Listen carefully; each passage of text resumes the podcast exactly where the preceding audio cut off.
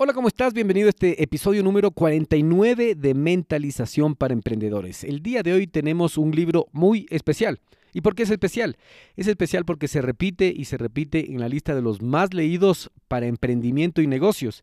Bueno, y si es que estamos hablando de emprendimiento y negocios, vamos a ver que los autores nos hablan y nos hablan de temas parecidos. Muchas veces cuando leemos el mismo libro aprendemos cosas diferentes, cuando nos repetimos. ¿Te ha pasado? ¿Te ha pasado que lees un libro y después de unos años lees el mismo libro y te parece otro libro? Aprendes cosas diferentes. ¿Por qué? Porque has madurado, asimilaste conocimiento, viviste cosas diferentes y tienes otro punto de vista. Asimismo, con los autores, cada autor tiene su experiencia, cada autor tiene su punto de vista y podemos ver eh, su idea que puede ser la misma temática, pero desde un punto de vista diferente. Y eso es lo interesante, eso es lo lindo de leer, de releer y de leer los mismos autores y de masterizar el conocimiento en un tema. Entonces, el día de hoy vamos a ver cómo nos podemos enfocar en lo esencial, cómo vamos a enfocarnos como los libros que ya leímos, que es la única cosa, si es que no has escuchado, si es que no has leído ese libro, te recomiendo en el podcast. Aquí tenemos ese episodio, La única cosa, y también Kaizen, el método de mejora continua japonés. Entonces vamos a ver el día de hoy el esencialismo escrito en el 2014 por el autor inglés Greg McKeown. ¿Quién es Greg McKeown? Es un consultor, coach de empresas grandes e importantes de la actualidad como Google, Facebook, Apple, Twitter, LinkedIn o LinkedIn y tiene un MBA en la Universidad de Stanford. Entonces, él viaja por todo el mundo también dando sus charlas acerca de su conocimiento especializado, que es este tema de productividad. Tiene otro bestseller que se llama Multipliers, que también lo vamos a estar viendo en los siguientes episodios. Sin embargo, te explico la idea principal. La idea principal es, como te imaginarás, esencialismo, es de preocuparse de lo esencial. Más bien no preocuparse de lo esencial, ocuparse de lo esencial. Borrar todo lo que no es esencial. Sacar de la vida, sacar del trabajo, sacar de tu mente todo lo que sobra. Porque muchas veces nos cargamos de cosas que sobran.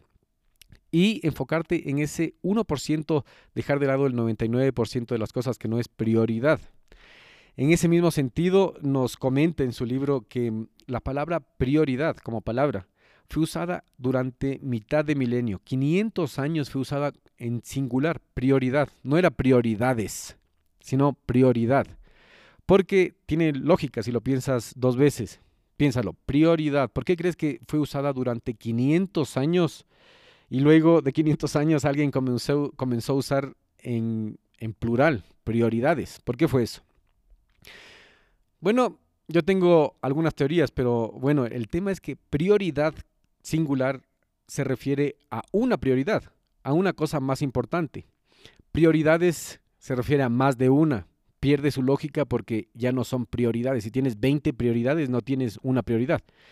Entonces te puedes abrumar por la cantidad de trabajo que tienes porque no clasificas, no priorizas, no sabes cuál es lo más importante. Entonces, este dato lo sacó del profesor de la Universidad de Harvard, Peter Drucker, que es uno de los padres del management moderno, él se daba cuenta de eso. Durante 500 años la palabra prioridad fue utilizada únicamente en singular y después de eso en plural, prioridades. Yo creo que fue bien estudiado eso para confundir a la gente, porque muchas veces la televisión, toda la media, como dicen los, los estadounidenses, los gringos en inglés, se dice así, eh, todos los medios de comunicación están enfocados en manipular, ¿cierto? En manipular a la gente. ¿Para qué? Para que votes por alguien, para que compres algo, para, para obligarte a que tengas una conducta determinada que ellos quieren. ¿Por qué? Porque la cúspide del poder tiene sus prioridad, tiene su prioridad. ¿Y cuál es esa? Es mantener el poder. Entonces es que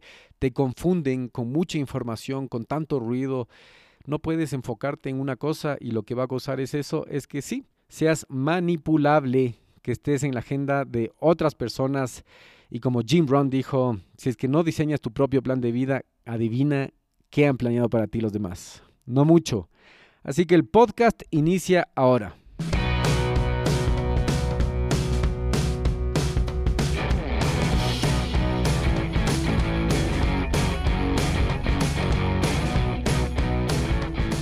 Hola a todos y bienvenidos al podcast Mentalización para Emprendedores, donde juntos nos preparamos para despertar la conciencia. Yo soy Eric Seguel. ¿Sabías que los emprendedores y empresarios más exitosos leen en promedio 40 libros anualmente? Y muchos atribuyen su éxito a este hábito de aprender constantemente. De hecho, esta es la diferencia entre los que se actualizan y los que fracasan. Esta automatización del aprendizaje y esforzarse constantemente para mejorar cada día. En este podcast Mentalización para Emprendedores hacemos fácil fácil para ti construir y mantener el mismo hábito, el mismo proceso de aprendizaje constante de los emprendedores y empresarios más exitosos. Simplemente escuchando a este podcast, asegúrate de suscribirte en Apple Podcast y sintonizarnos cada martes y jueves para nuevos episodios. Y si quieres profundizar más tus conocimientos de los temas de los que hablo en este espacio, ingresa a nuestra página web y hazte miembro hoy día.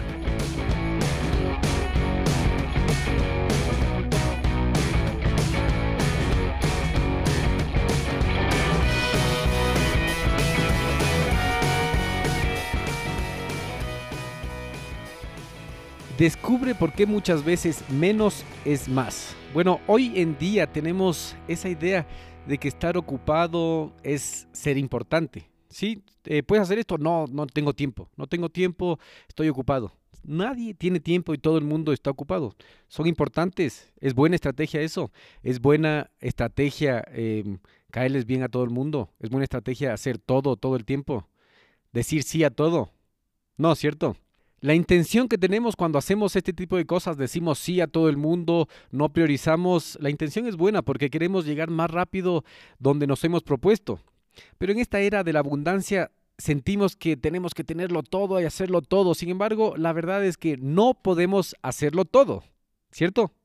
No podemos ser expertos en todos los campos, no podemos tener todos los juguetes, ni podemos tener todas las experiencias posibles. No solo eso, sino que tener y hacerlo todo necesariamente no te hará más exitoso o feliz. De hecho, encontraremos que nuestros armarios, tu armario, tu closet está lleno de realmente basura, cosas que no utilizas. Y al momento que vas a clasificar, te propones clasificar, bueno, durante años he tenido esta ropa aquí que no utilizo, comienzas a clasificar y sin embargo cuando comienzas a ver esa camisa, dices, bueno, esto yo podría usarlo algún día.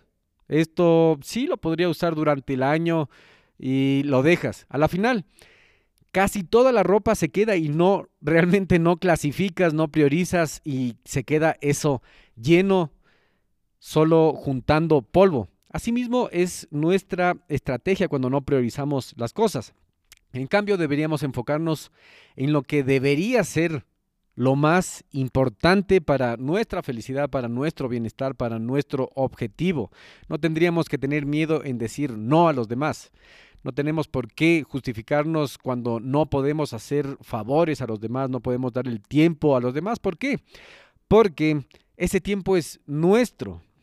Escucha esto, si la vida de uno es simple, la satisfacción debe venir. La simplicidad es exactamente importante para la felicidad. Tener pocos deseos, sentirse satisfecho con lo que tienes es muy vital. Satisfacción con la cantidad justa de comida, ropa y refugio para protegerte de los elementos, de la lluvia, del frío. Y por último, hay un intenso placer en abandonar los estados de la mente defectuosos que no nos sirven y cultivar los útiles, como a través de la meditación. ¿Y quién dijo esto? Esto dijo nada más y nada menos que Dalai Lama. Entonces veíamos cómo la palabra prioridad se usó durante 500 años, medio milenio, en su forma singular. Es que tenemos que usar así, tenemos que volver a las bases y tenemos que usar la prioridad, no las prioridades. ¿Por qué? Porque cuando tienes más de una prioridad, no tienes ninguna prioridad. No todo es prioritario. Si lo piensas bien, lo más importante siempre solo es una cosa la más importante. Lo demás puedes delegar, no tienes por qué cargarte como en el closet de tanta ropa, tú tampoco puedes cargarte de tantas actividades. Para evitar ahogarte en el trabajo innecesario, debes adoptar el principio del esencialismo, debes volver a las bases. Nuestras vidas están repletas de tareas y responsabilidades que nos cuestan identificar cuáles de ellas son importantes para nosotros, es decir, nuestras prioridades. Incluso si hacemos un esfuerzo concentrado para realizar todas nuestras tareas y elegir las que debemos priorizar, aún así terminamos con demasiadas prioridades y no una prioridad. Muchas cosas en nuestras manos. Esta sobrecarga de cosas dificulta enormemente nuestra productividad. Y afortunadamente, sin embargo, podemos establecer nuestras prioridades utilizando esta metodología de lo esencial. Tenemos que volvernos esencialistas. El esencialismo se centra en cuatro puntos esenciales. Hacer menos, pero hacerlo mejor. La piedra angular del esencialismo es la tarea interminable de identificar las cosas menos importantes en su vida para recortarlas, sacarlas, deshacerte de esas sobras, de lo que sobra, y enfocarte únicamente en el nivel más alto rechazar esta idea que deberíamos lograrlo todo y elige la dirección específica en la que podemos sobresalir. El esencialismo no se trata de hacer pequeños progresos en muchas direcciones, en cambio es elegir la dirección correcta y hacer grandes progresos en esa dirección en lo que realmente importa. Finalmente, ¿qué vas a hacer una vez que tengas determinadas, destiladas, clasificadas y separadas las tareas triviales de las esenciales? El esencialista no pierde el tiempo para asegurarse que los cambios se implementen, sino que lo implementan, gestionan, pasan a la acción, acción, acción, acción. Si bien todo parece fácil, la mayoría de nosotros estamos lejos de hacer esto. Entonces, ¿qué tienes que hacer? Tienes que poner mucha atención a lo que estamos diciendo. Estás aquí conmigo, ¿cierto? Entonces veíamos que finalmente lo que vas a hacer es pasar a la acción. Te hago una pregunta. ¿Eres del tipo de personas que dice, tengo que hacer esto o me tocó hacer esto? En vez de decir, bueno, yo elijo hacer esto. Si es así, entonces estás siguiendo el camino no esencial, no estás siendo esencialista. ¿Y qué pasa con esto? Que muchas veces nosotros mismos nos acostumbramos a perder el control de nuestras vidas, perdemos la capacidad de elegir a través de la indefensión aprendida. ¿Qué es esto? Es que nos ponemos a trabajar en las prioridades de los demás, en las prioridades de las otras personas y nos acostumbramos a esto. Nos acostumbramos a no tener nuestra agenda, nos acostumbramos a pedir permiso hasta para ir al doctor, para ir a ver a nuestros hijos, para manejar nuestro tiempo. Y esto se explica en varios experimentos que se ha hecho al respecto. Esto, como ya lo vimos, te parece conocido, es un sesgo del pensamiento, el sesgo de que tú tienes que hacerle caso a la autoridad con los ojos cerrados. Te dice, lánzate de aquí y se lanzan. Hay casos extremos, por ejemplo, se dice que en los campos de concentración nazi, en la época de Hitler, Hitler para poner su autoridad, para marcar su autoridad o el terrorismo, ponía un pelotón, lo daba media vuelta y ponía a marchar. De frente, mar. Se ponían a marchar. Hier, dos, tres, cuatro. Hasta aquí todo muy normal. Lo que pasa es que adelante había un precipicio y los eh, soldados tenían que seguir caminando sin preguntar nada. Es decir, perder su vida. El típico y el verídico, lánzate de aquí y se lanzaban. Asimismo, se ha hecho varios experimentos de este sesgo del pensamiento de que la indefensión puede ser aprendida en el aula, en el trabajo y todo, y es más, te puedes acostumbrar a eso. ¿Te acuerdas el experimento que ya vimos en otro programa del sesgo del pensamiento de que uno hace caso ciego a la autoridad? El experimento de qué se trataba? Se trataba de que estos doctores de Yale, los profesores de la Universidad de Yale, pusieron un anuncio en la prensa donde llamaban a voluntarios para hacer un experimento. Les decían que era de otro tema. Sin embargo, el experimento real se trataba de que ellos iban a hacer, iban a caer en este sesgo del pensamiento que iban a hacer caso ciego a la autoridad. Y ponían a un doctor, a una persona también con uniforme, un soldado, parecían autoridades. Sin embargo, ellos no eran nada, eran personas disfrazadas de autoridad con un uniforme, digamos, de policía, de militar, y otro con un mantil como si fuera doctor les decían que hagan simplemente preguntas, un cuestionario. Al otro lado, en el cuarto de lado, en el laboratorio de lado. Ellos no veían, pero estaba una persona puesto cables, pegado cables como una silla eléctrica y lo que hacían ellos es hacer las preguntas. Cuando hacían las preguntas, respondían correctamente, no pasaba nada, pasaban simplemente a la siguiente pregunta. Pero si es que hacían una pregunta y respondían mal, lo que tenían que hacer ellos es poner la descarga, poner una descarga eléctrica. Entonces oían como, ah, me duele, ¿ya? Y ellos seguían a pesar de que estaban haciendo daño a una persona. Cada pregunta mala tenía que aumentarse el voltaje, se aumentaba el voltaje en cada pregunta mala y la descarga era mucho más fuerte, hasta que llegaba a límites de que les electrocutaban. Bueno, esto era una prueba y era mentira, a nadie mataban, pero ellos estaban creidísimos de que ellos sí, estaban dando descargas. Unas personas, pero sin ninguna, ninguna emoción, con toda la frialdad, ponían las descargas hasta el nivel de poder matarles a las otras personas, únicamente por hacer caso a la autoridad, por hacer caso al experimento que se les dijo que se les llamó. Y el experimento real era ese, que nosotros muchas veces caemos en el sesgo del pensamiento, aprendemos a la indefensión, nos dejamos guiar por las autoridades, así sea una orden despiadada, así sea una orden que mm, no tiene ni pies ni cabeza y eso ha pasado en muchas dictaduras. Volvemos al caso, por ejemplo, de los nazis. Ellos mataban sin ningún remordimiento, con toda la frialdad, únicamente porque estaban haciendo caso a la autoridad. Ahora te pregunto a ti, no en caso tan extremo de llegar a matar, pero estás poniendo las prioridades de otras personas en las tuyas. Incluso hay cosas que no son prioridades, por ejemplo, para tu jefe, pero te pone a hacer y es tu prioridad, no es la de él, es tu prioridad. Haces esto porque haces. Al autor le pasó algo parecido. Le dijo, recibió un, correo, el jefe de él le dijo, bueno, es mala idea si es que tu esposa da luz el viernes. Y justamente el viernes la esposa iba a dar a luz. El jefe de él le requería para que vaya a hablar con unos clientes. ¿Y qué hizo él? Él no puso prioridad al nacimiento de su primera hija, sino que fue a hablar con estos clientes. Y el cliente incluso le quedó viendo mal porque dijo, ¿en serio están haciendo tu hija y tú estás aquí? Este hecho el cliente no lo vio de buena manera porque él no estaba poniendo prioridades a lo que realmente importa y era una cita que se podía aplazar cuando estaban haciendo la hija, que era un acto único e importante en la vida de él. Y él no le importó y lo que hizo es hacerle caso al jefe. Pensó, bueno, yo quiero dejarle feliz a mi jefe y quiero estar en el nacimiento de mi hija y cumplir con mi esposa, con mi familia, pero quiero estar con mi jefe y el cliente y mi familia y todo. Y al último, como tenía esas dos opciones, se confundió y no tomó eh, la vía correcta. Sin embargo, esto lo inspiró para hacer el libro que estamos viendo ahora, así que resultó positivo al último la acción que tuvo. De nuevo, te hago la pregunta y haz un escaneo en tu vida. ¿Tú estás poniendo prioridades de otros en tu vida y estás dejando de lado tus prioridades?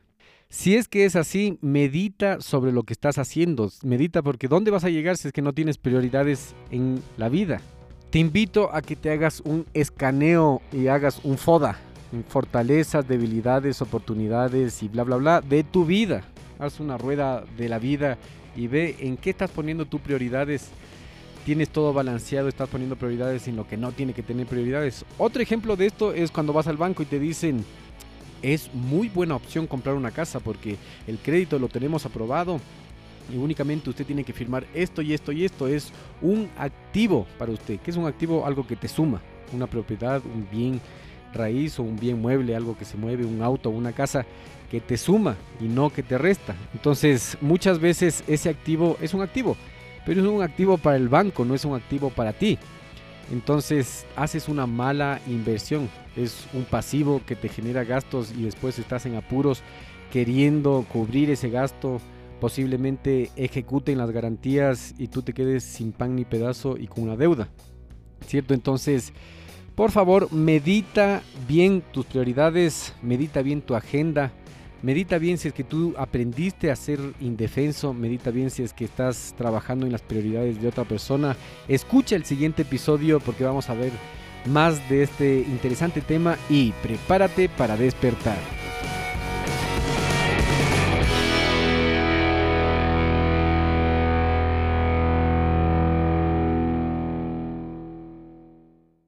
En este minuto voy a hacer una pequeña pausa para hacerte una pregunta a ti que estás escuchando. ¿Estás conmigo? Escucha esto. ¿Alguna vez has pensado en emprender en el Internet?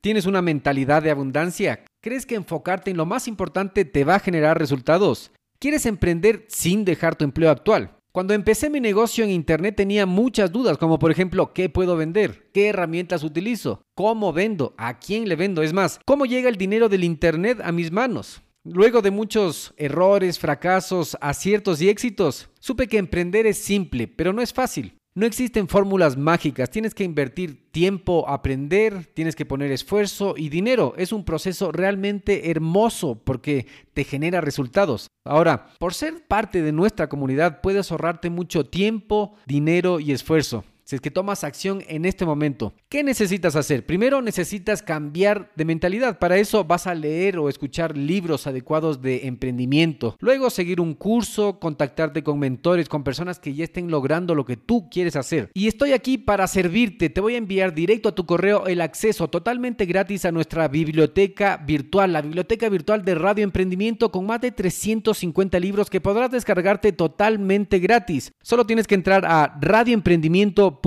y suscribirte. Una vez seas parte de nuestros suscriptores, vamos a enviarte herramientas que te van a ayudar en tu progreso. Nos vemos en tu buzón. radioemprendimiento.com. Tiendes a decir, tengo que hacer esto, en lugar de decir, yo elijo hacer esto. Si es que es así, no estás tomando el camino esencial. Y este episodio número 50 vamos a ver la segunda parte del libro El esencialismo. El podcast inicia ahora.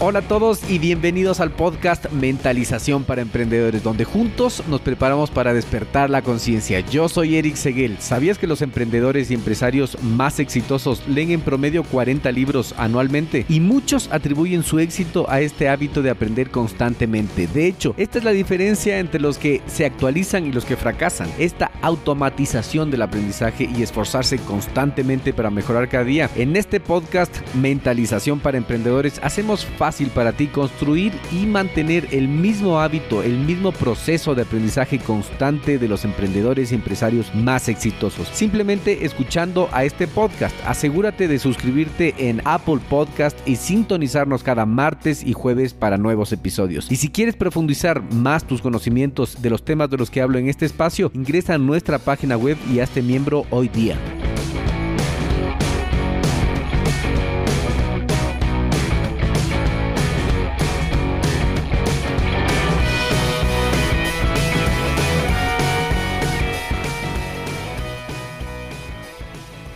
Te doy la bienvenida de vuelta, entonces te, decía, te preguntaba, tiendes a decir, tengo que hacer esto en lugar de decir, bueno, yo elijo hacer esto. Muchas veces decimos, ah, es que me toca hacer esto, ¿cierto? Y estamos a regañadientes, estamos mal genios haciendo cosas que nos toca hacer porque nuestro jefe nos manda, porque nos dice otra persona, incluso tu hermano, tu esposa, tu esposo, tu novio o cualquier persona. Entonces, tengo que hacer esto. Esto es eh, un término explicado científicamente es la indefensión aprendida. ¿Qué es esto de la indefensión aprendida? Muchos de nosotros perdemos el control de nuestra capacidad de elegir a través de la indefensión aprendida, es decir, de llegar a estar tan acostumbrados a no defendernos y aceptar las cosas que no queremos y acercarnos eh, a la vida con pasividad. Para explicar un poco más este término de indefensión aprendida, eh, vamos a ver un ejemplo que hicieron a un grupo de perros. Este grupo de perros se dividió en tres. Perritos que recibían descargas eléctricas. El segundo grupo de, de perros se les dio una palanca para evitar estos choques eléctricos. Y el tercer grupo no se les dio ninguna descarga eléctrica. Esto durante un tiempo. Más tarde los perros de todos los grupos se juntaron en una zona dividida en dos en un campo. Imagínate que estás en un campo y hay un montón de perros que estaban haciendo el experimento. Entonces, los tres grupos de perros, los que recibieron la descarga eléctrica, los que recibieron la descarga eléctrica pero tenían una palanca para evitarla y las que no recibieron ninguna descarga eléctrica. En este espacio donde les pusieron, en una parte solo había electricidad, entonces tenían que estar recibiendo descargas eléctricas continuamente y en la otra mitad no recibían. Lo que pasó fue que los perros que se les dio la palanca para evitar los choques eléctricos, así como los perros que no se les dio ningún choque eléctrico, se pasaron a la zona donde no había ninguna descarga eléctrica. Y los perritos que se les sometió a recibir estas descargas eléctricas se mantuvieron donde estaban recibiendo las descargas eléctricas a pesar del dolor. Es decir, que aprendieron a ser indefensos. Qué pena, imagínate, estos perros aprendieron a no defenderse. Y así es lo que pasa con los humanos también. Si renunciamos a nuestro poder para elegir, esencialmente le damos a otros permiso para que elijan por nosotros. Cuando las personas piensan que sus esfuerzos son inútiles, tienden a responder de dos maneras. O se dan por vencidos por completo o se vuelven demasiado activos, aceptando cada oportunidad que se les presenta. Al principio, esta segunda personas, las personas que aceptan todas las oportunidades, podríamos decir, bueno, él no está indefenso, no ha aprendido a ser indefenso. Pero luego vemos algo raro en ellos y lo que pasa es que saltan de oportunidad en oportunidad por la presión que han tenido. Entonces no tienen el poder real de la voluntad de elegir. Entonces lo que pasa es que, por ejemplo, imagínate a un empleado. Se cansa de su jefe, se cansa de recibir tantos maltratos y luego dirías, bueno, esta persona se cansó y aprende a defenderse porque dijo, no, yo me voy, renuncio. Total, se va donde otro jefe que es peor y dice, bueno, esto es menos, pero es mejor. Y acepta estar pidiendo autorizaciones, permisos, igual, cae en lo mismo. Tiene que pedir permisos, autorizaciones para tomar las decisiones de su vida. Entonces, es que tú no tienes bien claro qué es lo más importante en tu vida, puedes caer en esta indefensión aprendida y acostumbrarte al maltrato. Entonces, tienes que tener un enfoque esencialista. El esencialismo edita todo lo que no sirve y te deja solo con el 1% que es más importante. Este es el caso de la empresa Southwest Airlines. Ellos se dedicaron solo a transportar a la gente del punto A al punto B. En lugar de ofrecer a sus clientes muchas opciones como asientos de primera clase, comidas o reservas de asientos, Southwest se concentró en solo una cosa, en hacer llegar a las personas del punto A al punto B sin otros lujos. Ese era el servicio, simple. Se dieron cuenta de que si trataban de hacerlo todo, indudablemente fallarían. Sin embargo, al concentrarse en hacer solo las cosas esenciales como llevar a los pasajeros a sus destinos, entonces podrían tener éxito. Adoptar este enfoque significa estar dispuesto a ser capaz de eliminar todo lo que te pueda venir.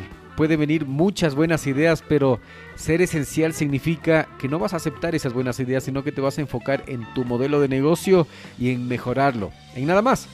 Mira lo que pasó con la aerolínea que era la competencia de esta aerolínea Southwest que era Continental Airlines. Continental Airlines, para hacerle la competencia, dijo, ah, no, ellos están volando solo del punto A al punto B, esto es una debilidad, nosotros tenemos que cubrir todo lo demás. Además, ellos no ofrecen lujos, nosotros vamos a ofrecer lujos, vamos a ofrecer más destinos, vamos a ofrecer más servicios y resultó en un fracaso total. Sin embargo, de los eh, servicios y lujos que ofrecían, las ineficiencias de operación causadas por ambas estrategias significaron que Continental se tenía que enfocar en tantos puntos vitales que no podían enfocarse en lo esencial, en lo principal, en la prioridad. Lo que causó que gasten millones de dólares tratando de sacar este modelo de negocio a flote y nunca pudieron y tuvieron que volver al camino esencial y solo volar del punto A al punto B, dar un buen servicio y salir a flote nuevamente porque con tantos puntos de enfoque perdieron la concentración y toda la gente tuvo que estar eh, enfocada en tantos puntos que no tenían una prioridad, no sabían cuál era su modelo de negocio y esto les llevó a perder millones de dólares, tuvieron que volver al camino esencial, que no es nada más y nada menos que tener la prioridad, ¿cierto? Entonces, ahora que vemos cómo la gente puede desviarse, cómo la gente puede perder ese mm, poder que tiene para decidir, Vamos a ver qué más nos dice el autor. Nos dice que tenemos que darnos espacio para escapar, para escapar, para liberar la mente de tantas cosas y ver la imagen más grande, ver el bosque y no solo el árbol. Entonces, hoy en día casi nadie tiene tiempo para aburrirse, ¿cierto? Las tecnologías modernas, las redes sociales, el teléfono, nos han dado tanto acceso, tanta comunicación y tanto bombardeo de información que nadie tiende a aburrirse. Esto suena como algo genial, grandioso. Sin embargo, el aburrimiento en realidad puede ser bueno para ti. Un periodo de tiempo en el que no tienes que hacer nada puede darte la oportunidad de pensar con claridad sobre lo que debes hacer. Entonces, para asegurarte de que tienes este tiempo, tienes que hacer parte de tu rutina un espacio donde no tengas nada más que pensar. Entonces, crea un espacio en tu agenda solo para pensar en tu vida, en qué opciones tienes, en los problemas y desafíos que enfrentas. Esto te va a ayudar a evaluar cuáles son los asuntos vitales y cuáles no. De hecho, algunas de estas mentes grandes de la humanidad como Newton y Einstein usaron esta técnica. Ambos confiaban en la soledad para escapar, lo que les permitió pensar en sus teorías innovadoras para ese tiempo. Muchos de los directores generales de los CEO más exitosos de hoy en día hacen lo mismo, programan horas de espacio en blanco en su calendario únicamente para pensar un poco, para que surja lo esencial en tu mente. Sin embargo, también nos dice que escaparse o tener estas horas en blanco no es una forma solo de ver lo esencial, lo vital y nada más. También puedes usarlo para asegurarte de que estás enfocado, estar viendo el mapa, dónde está mi objetivo en el mapa, ah, ya, entonces allá voy para no perderte. A menudo las personas que se pierden tanto en pequeñas cosas, en tareas pequeñas, pierden el rastro y la razón de hacia dónde estaban yendo al comienzo. Con el fin de mantener el enfoque, es importante el esencialismo. Entonces esto nos enseña a concentrarnos siempre en una imagen más amplia. Una excelente herramienta para esto nos dice el libro que es mantener un diario, pero en vez de escribir todo lo que uno experimenta, hay que obligarse a escribir lo menos posible. ¿Cómo es esto? ¿Para qué querría yo pensar escribir lo menos posible si es que es un diario? Porque escribiendo lo menos posible vas a enfocarte en lo más importante. Entonces vas a pensar detenidamente en todo lo que has hecho y vas a seleccionar sobre lo más esencial. Y es cuando vuelves a leer las entradas de tu diario que emerge un panorama más general. Entonces, otra forma, un ejercicio mental para que fluyan los líquidos cerebrales de la creatividad. Nos dice que tenemos que tener tiempo para jugar. Sí, jugar, divertirnos, distraernos y no tenemos que olvidarnos en descansar. Desafortunadamente nosotros, los adultos, hacemos una clara distinción entre el trabajo y el juego y hemos decidido que el juego es algo trivial e improductivo y no tiene importancia.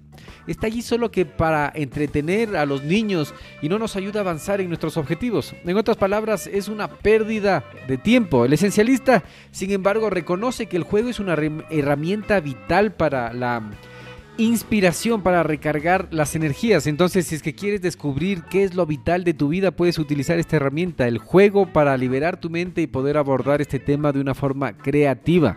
Entonces, ¿qué tienes que hacer? Tienes que dejarte de tomar las cosas tan en serio y ponerte a jugar algo que te entretenga con tus hijos, con tus amigos, con tus primos, con tu pareja, con alguien ¿Por qué el juego nos va a ayudar? Nos va a ayudar porque nos ayuda a desarrollar y hacer estas conexiones novedosas entre ideas que de otro modo no hubiéramos considerado.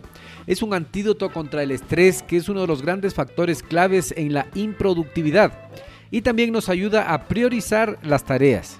Mira que es tan importante esta cultura lúdica, el juego, que compañías como Pixar, Twitter y Google ya promueven esta cultura. Entonces, ¿qué hacen ellos? Ellos les ponen a la gente que trabaja con ellos a clases de improvisación o decoran las oficinas con, de formas coloridas, ponen ping-pong, ponen dinosaurios gigantes, figuras de Star Wars, les ponen a jugar billar o PlayStation. ¿Y por qué hacen esto?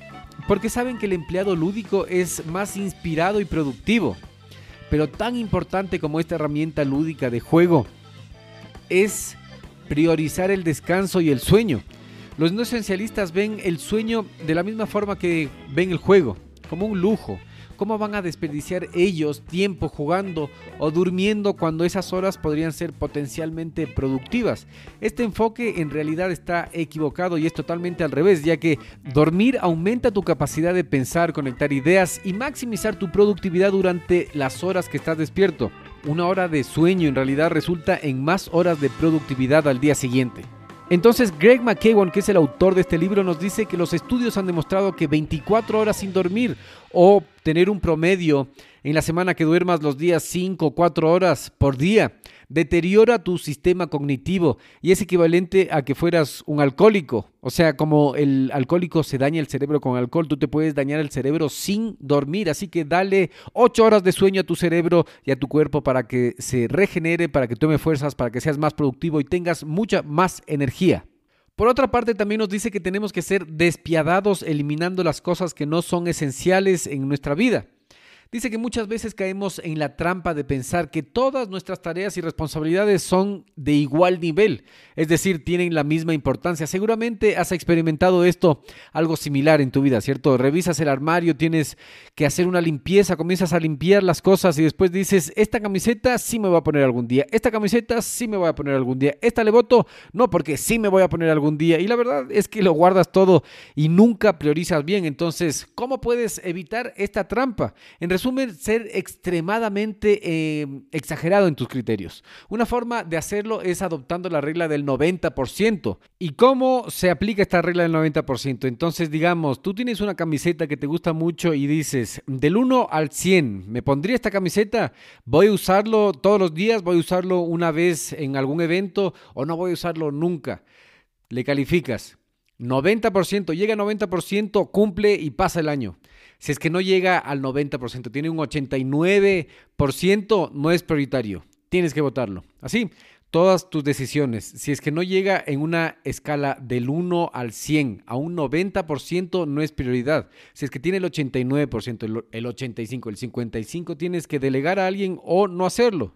Otro consejo que nos da es decir no a las tareas no esenciales y planificar lo esencial con cuidado. Esto se parece mucho a The One Thing, la única cosa, ¿cierto? A continuación también nos aconseja que dejemos de hacer las cosas innecesarias retirándonos de las fallas, de los fracasos a tiempo y estableciendo límites. Entonces, ¿Te ha pasado alguna vez que has estado haciendo algo que sabías que era una pérdida de tiempo y esfuerzo y simplemente seguiste porque estabas comprometido o comprometida en eso? Muchas veces eh, nos pasa lo mismo, ¿cierto? Este es el sesgo del costo irrecuperable. Voy a repetir, el sesgo del costo irrecuperable es uno de los sesgos mentales. Eh, los comerciantes, los marqueteros tienen muy bien claro cuáles son estos sesgos mentales porque son los botones que nos activan la compra y la acción de compra.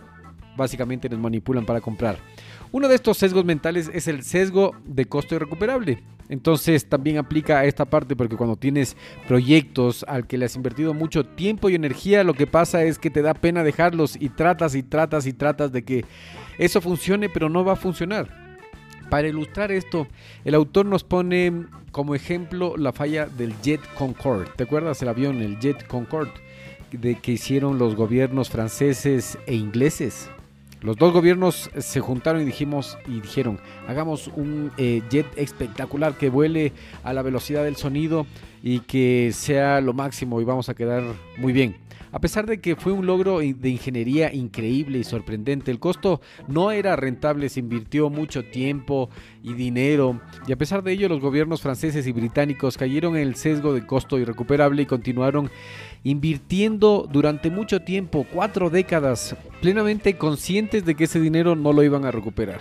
Si es que ellos hubieran tenido como asesor al autor de este libro, hubieran sabido que pueden fácilmente salir de esa trampa desarrollando el coraje para administrar sus errores y dejarlos ir. Si estás claro que no va a funcionar, entonces no tengas miedo de reducir tus pérdidas y eh, abandonar ese barco que se está hundiendo. ¿Cuál es la diferencia entre un esencialista y un no esencialista en este punto de los límites? Un no esencialista ve los límites como restricciones. Un esencialista en cambio es consciente de que el proyecto no va para ningún lado, pone un límite y dice hasta aquí, no va para más porque de aquí para adelante siguen habiendo pérdidas y no quiero perder más. Una vez que te hayas comprometido con los principios del esencialismo, es hora de lidiar con la parte más importante, el último paso, que es la ejecución. Entonces, convertirte en un esencialista requiere que identifiques qué es lo que te está haciendo más lento tu ejecución y luego elimines eso, en lugar de simplemente enfocarte con formas de evitar las partes lentas, tienes que eliminar. Por ejemplo, imagínate que eres un líder de los Boy Scouts, entonces tienes un grupo de unos niñitos gorditos que son Boy Scouts y necesitas llevar a tu tropa a un campamento antes del anochecer. Estás lejos, estás en el bosque y necesitas irte antes que anochezca al campamento. Para mantener las cosas bien, cada explorador lleva provisiones iguales en su mochila, ¿cierto? Tienen el peso en su mochila. Pero tienes un problema. Algunos de los exploradores son mucho más rápidos que otros. Así que el grupo se dispersa y los niños eh, comienzan a atrasarse. Se quedan unos cansaditos por atrás. Tu primera solución, algo no esencial, es hacer paradas cada, cada, cierto tiempo para esperar a los niños que están cansados, que van más lentos y a continuación sacar a los niños de la parte de atrás, ponerlos adelante para que vayan todos juntitos, ¿cierto? Entonces, esto lo que hace es bajar la velocidad, bajar la eficiencia de todo el grupo, ponerle a los lentos adelante, esperarle a los lentos. Lo que haría una persona esencial es sacar el peso de las mochilas de las personas que se cansan más rápido, ponerlo en las mochilas de las personas que son más fuertes y así acelerar a todo el equipo por igual. Entonces, también hagas lo que hagas, no pienses que todo va a salir bien. Un esencialista sabe que las cosas no pueden salir bien. Entonces, por ejemplo, un esencialista sale con el 50% del tiempo adelantado, es decir, si es que tienes que llegar a las 4, sales a las 3 y 15 y tienes ese 50% del tiempo por si acaso algo te vaya a salir mal. Si es que hay tráfico, si es que te tienes que desviar, si es que algo tuviste que comprar, algo te olvidaste y tienes que volver. Un esencialista sabe que las cosas no siempre salen bien, entonces tiene el plan B sobre eh, bajo la manga, digamos. Asimismo, un esencialista sabe que las cosas difíciles se les hace a través de rutinas, porque las rutinas crean hábitos, los hábitos hacen que las cosas difíciles se hagan mucho más fáciles. Por ejemplo, cuando tú te vas a trotar, cuando tú no tienes el hábito de trotar, te levantas en la mañana y te pesa mucho ir a trotar. Te pesa mucho porque los músculos no están acostumbrados, tu mente no está despierta y el esfuerzo en realidad tienes mucha resistencia a hacer esfuerzo, a cansarte y dices, mm, mejor no voy y me quedo durmiendo mañana. Entonces, si no tienes ese hábito, si no has formado una rutina para ir a trotar todos los días, se va a hacer mucho más difícil. Un esencialista sabe que a pesar de que eso es muy difícil para muchas personas, él lo va a hacer un hábito y a través de la formación de ese hábito, ir a trotar va a ser mucho más fácil. Entonces, un esencialista forma hábitos a través de las rutinas. Y llegamos a la parte más importante del libro, que es el resumen de la idea principal y cómo podemos aplicarlo en nuestra vida.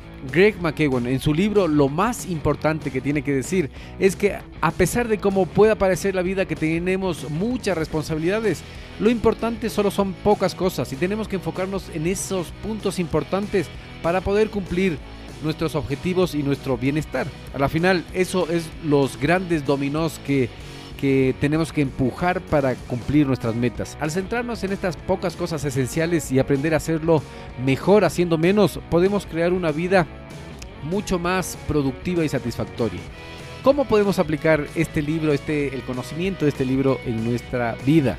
Tenemos que ser editores. Si has visto que cuando haces, cuando escribes, tienes que editar nuevamente el párrafo y sacas un montón de cosas. Asimismo, tienes que ser el editor de tu vida. Tienes que eliminar todas esas cosas que no sirven y enfocarte en lo que es útil, en la idea principal de tu vida, en lugar de agregar constantemente más y más responsabilidades y posesiones materiales a tu vida. Intenta eh, crear formas de resolver las cosas de una forma más simplificada. Cuantas más cosas triviales puedas eliminar de tu pensamiento y de tu rutina, mejor estarás en lo que queda, en lo más importante.